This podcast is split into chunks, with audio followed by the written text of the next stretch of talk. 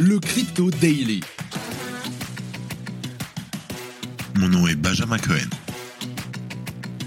Et vous êtes bien sur le Crypto Daily.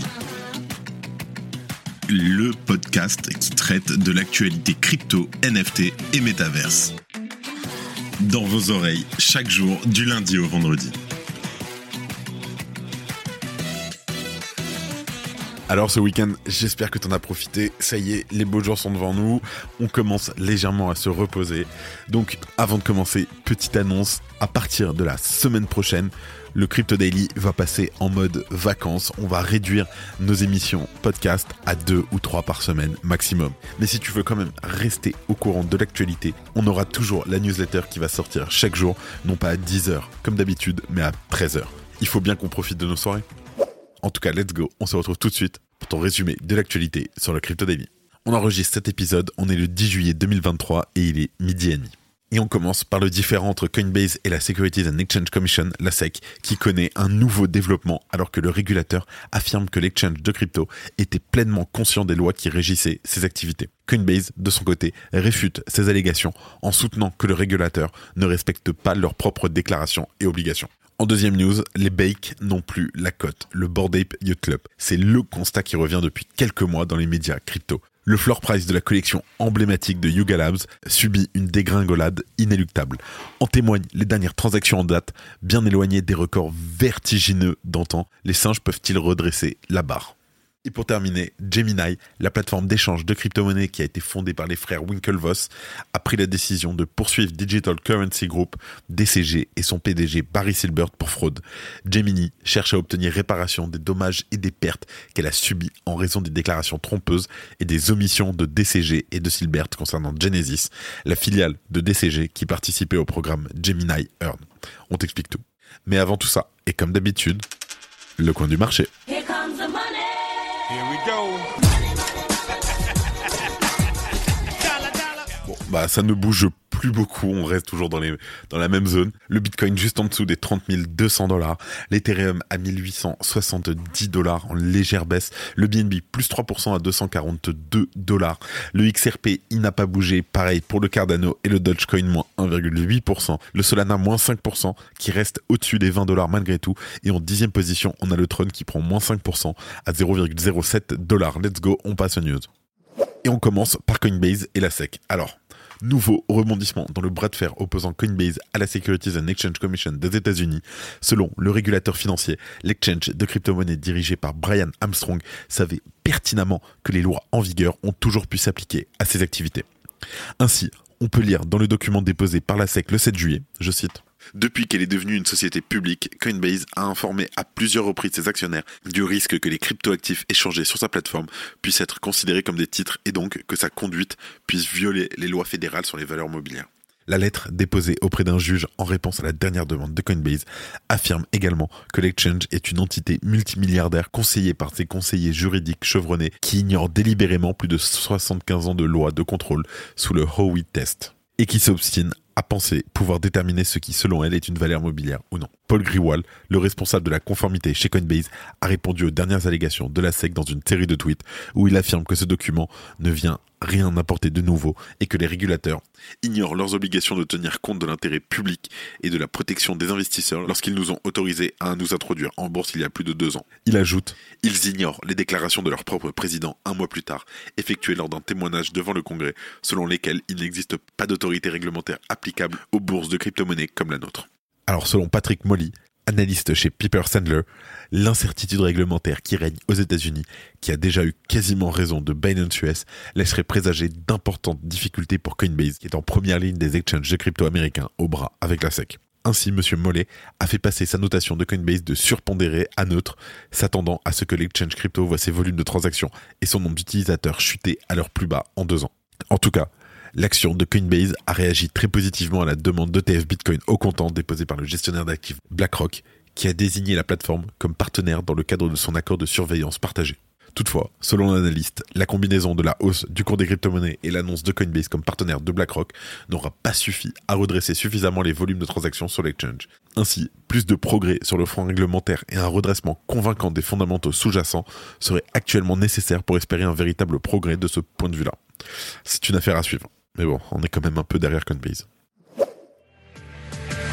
Le Web3 Leaders Forum de la DAN est le temps fort de cet été pour celles et ceux qui construisent le Web3 de demain. Le 19 juillet prochain au Palais Brognard, retrouvez les plus grands acteurs du monde de l'entreprise et des institutions publiques à Paris pour évoquer les sujets qui font l'actualité. Dernières évolutions réglementaires, solutions innovantes pour les entreprises et parcours inspirants. Venez à la rencontre de 50 personnalités dont Éric Larchevêque, Patrick Hansen, Marie-Anne Barba-Layani, Nathalie Auffauvre, Tim Bune et bien d'autres. Pour réserver votre place, rendez-vous sur web3leaders.eu. En deuxième news, on parle de la longue agonie des singes du Board Ape Club et surtout de la dernière vente d'un bake qui illustre la chute du marché. Je t'explique. Alors, on pourrait penser que tout ce qui est rare est cher, mais ce n'est plus le cas pour les apes. Pourtant, le NFT en question qui était vendu présente des caractéristiques uniques propres à faire monter les enchères. En effet, l'Ape 3953 est considéré comme le deuxième plus rare de la collection. Certes, tous les goûts sont dans la nature, mais méritait-il une transaction au rabais? Le montant de l'échange est de seulement 200 ETH, soit l'équivalent de 372 000 dollars. Alors oui, c'est une somme, mais comparé à ce que ça aurait pu être il y a quelques mois, c'est rien du tout. Je t'explique. Il s'agit au mieux d'un prix d'amis. On va établir un palmarès des 5 board apes les plus chers. Le Board Ape 2087 qui s'est vendu pour 769 Ethers, soit plus de 2 300 000 dollars le 30 septembre 2021. Le Board Ape 85 85 qui s'est vendu pour plus de 2 700 000 dollars, soit 700 Ethers le 19 octobre 2021. Le Ape 232 à 2 800 000 dollars en janvier 2022. Le Board Ape 3749 à près de 3 millions de dollars le 6 septembre 2021. Et bien sûr le all-time high, le Board Ape 8817 qui s'est vendu 819 ETH lors d'une vente organisée par Sotheby's le 27 octobre 2021. Pour info, ça équivaut à 3 400 000 dollars. Quand tu compares avec cette ape qui s'est vendu, tu te dis ouais, il s'est quand même vendu à très bon prix. En tout cas, dans le même temps, c'est également le floor price qui a extrêmement diminué. Il se situe sous la barre des 35 Ethers au moment où on enregistre et la tendance ne semble pas vouloir s'inverser. Alors pourquoi les prix chutent-ils? On va essayer de comprendre ensemble pourquoi cette collection emblématique n'attire plus autant.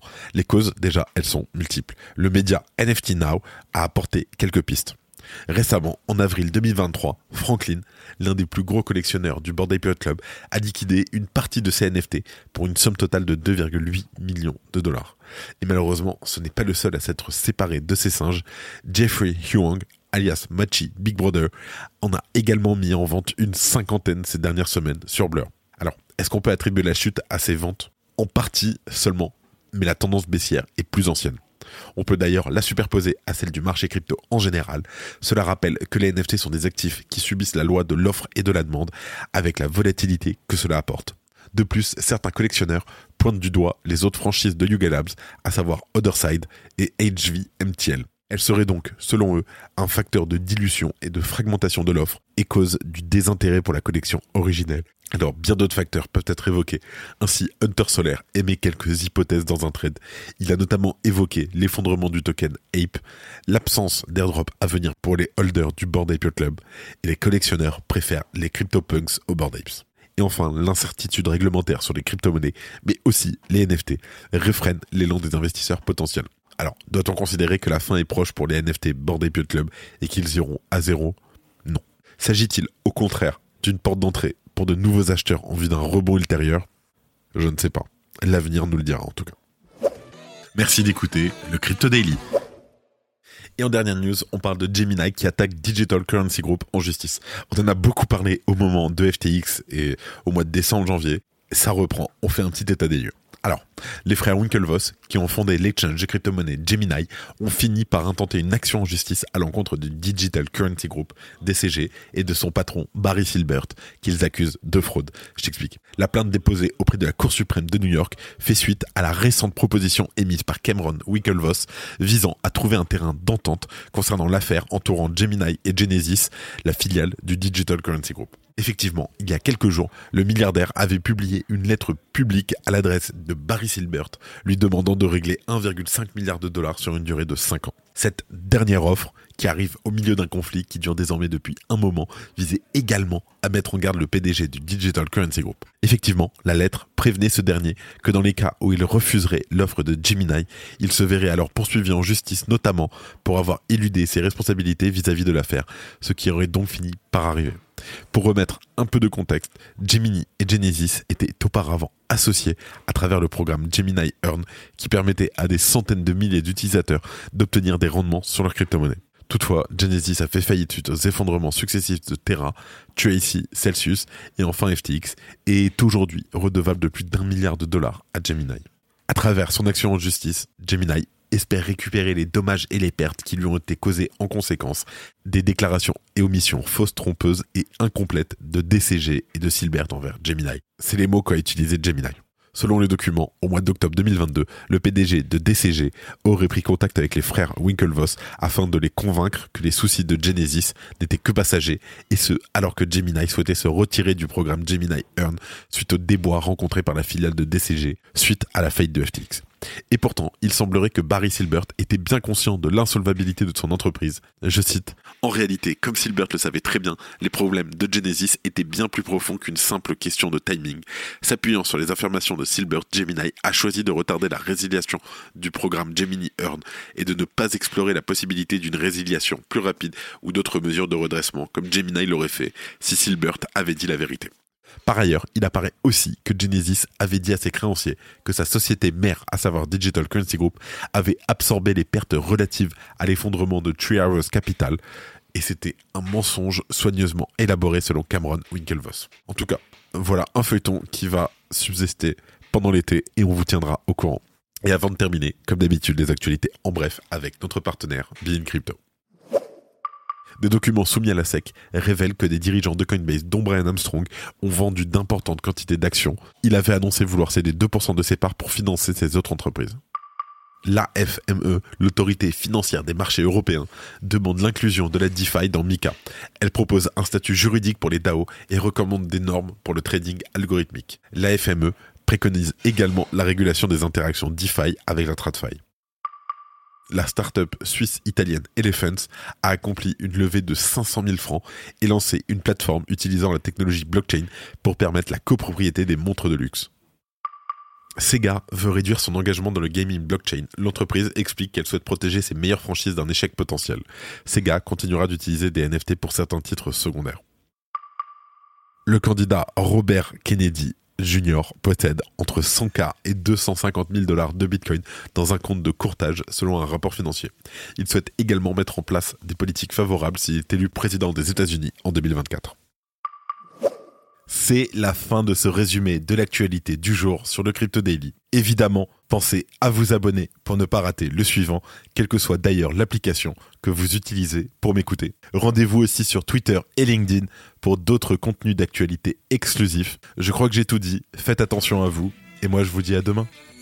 C'était Benjamin pour le Crypto Daily. Merci et à très vite.